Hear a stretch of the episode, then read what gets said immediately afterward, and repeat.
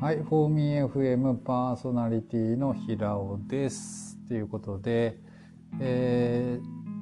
ー、神道のお話の続きをしたいと思うんですけど、えっと、伊勢神宮って皆さん行ったことありますかね？あの、あの僕もななんで好きかって言われたら別に神道が好きなわけじゃなくてあの森がね森と川ですねあのすごく自然豊かであの昔からこのまんま残されてるんだろうなっていうのがやはりしっかり分かるっていうのもあってあのあの場所自体が好きっていう感じですかね。であのなんて言うんでしょうかねまず鳥居があって、まあ、橋がありますよね。で橋もあのすごく立派な橋があるわけなんですけどあの船大工があの作ったというか船大工の技術がしっかりこう伝承されている橋らしいです。あのもともと日本ってねあの海洋民族から始まったらしくてですねでまああの漁師というか海で生活していた人たちが、えー、山のところをねこう目的地にしたりとかしてで大きい岩を見つけてで岩蔵って言って岩自体をこう自然信仰というか崇拝する対象としてまあ崇めた奉ると。でそうして神社っていうものがまあできてくるわけなんですけどあの要するにね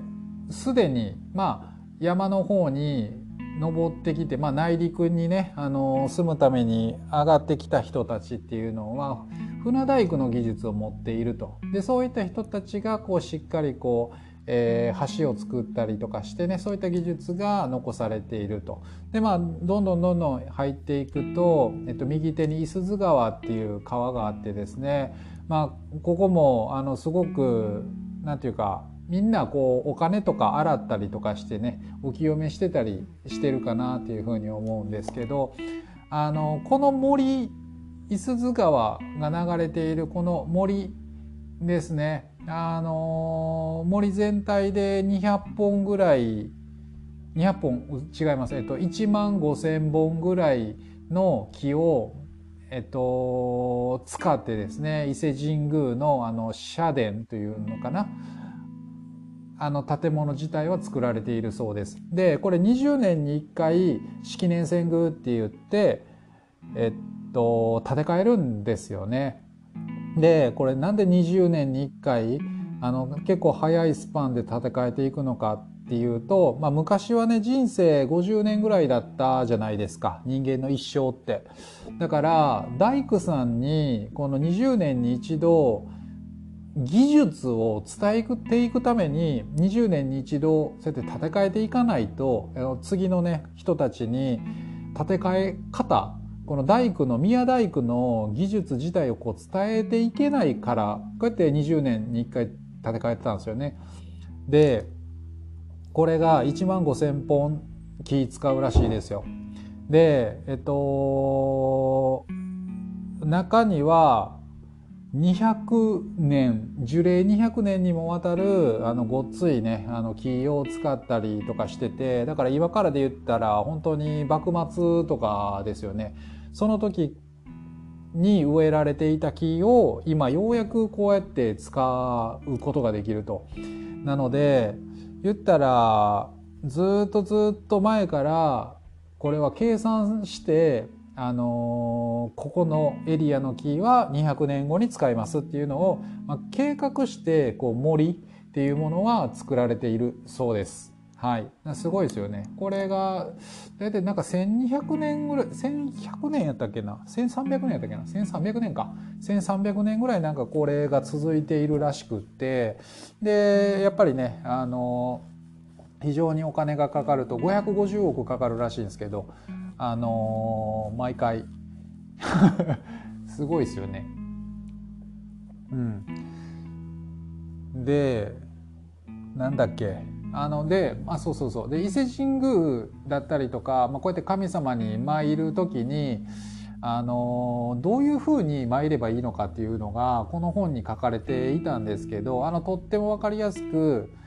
解説されていたもので言うと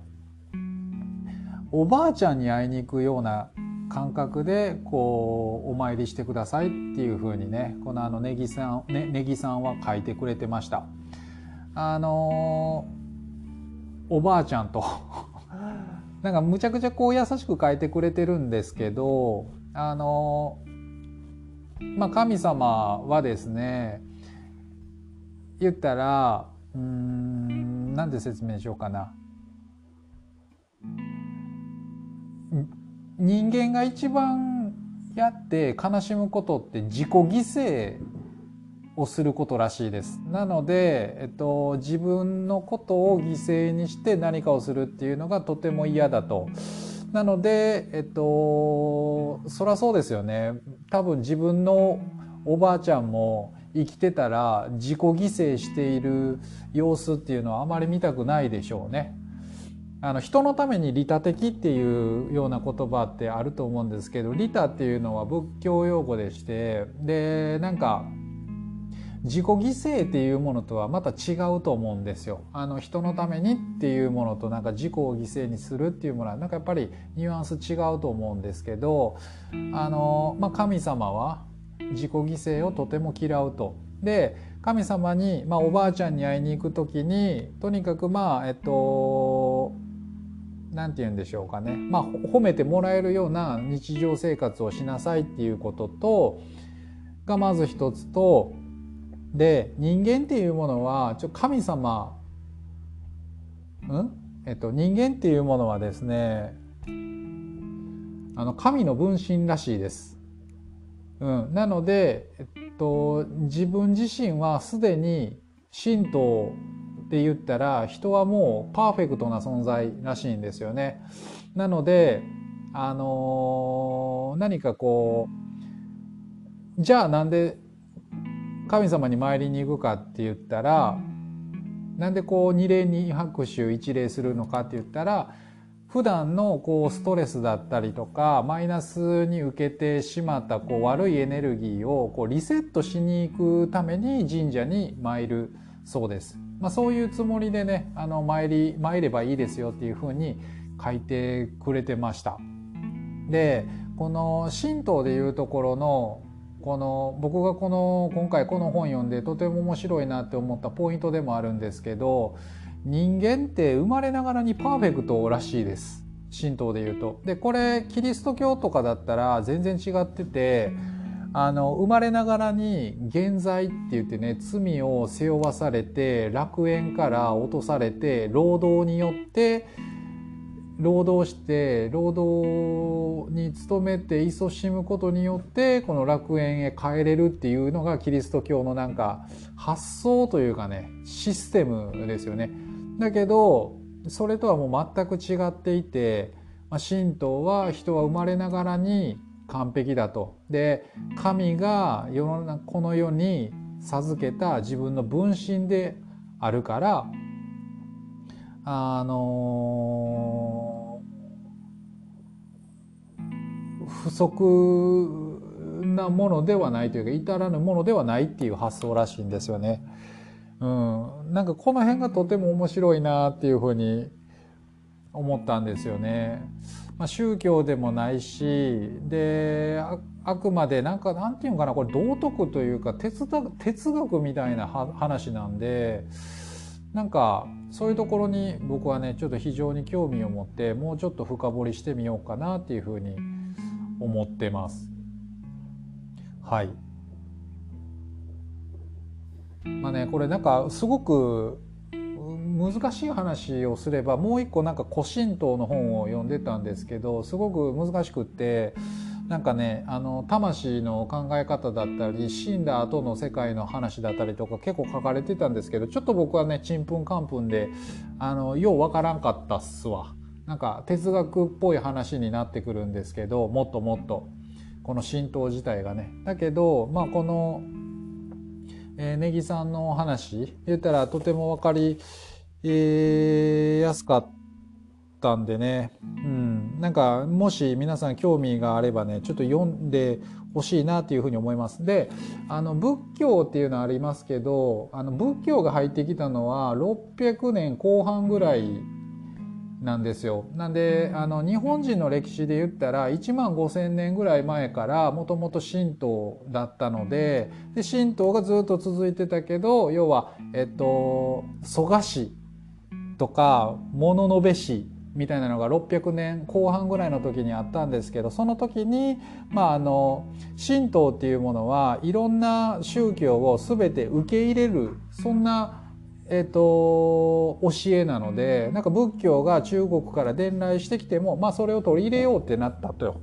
なので今仏教があって神道が両方あるっていう感じで今もこうあるっていう、なんかそんな日本らしいですね。なんか面白いですよね。こういうの、あの、日本人って日本のことを無神論者っていうふうに言ったりしますけど、まあ決してそうではなくて、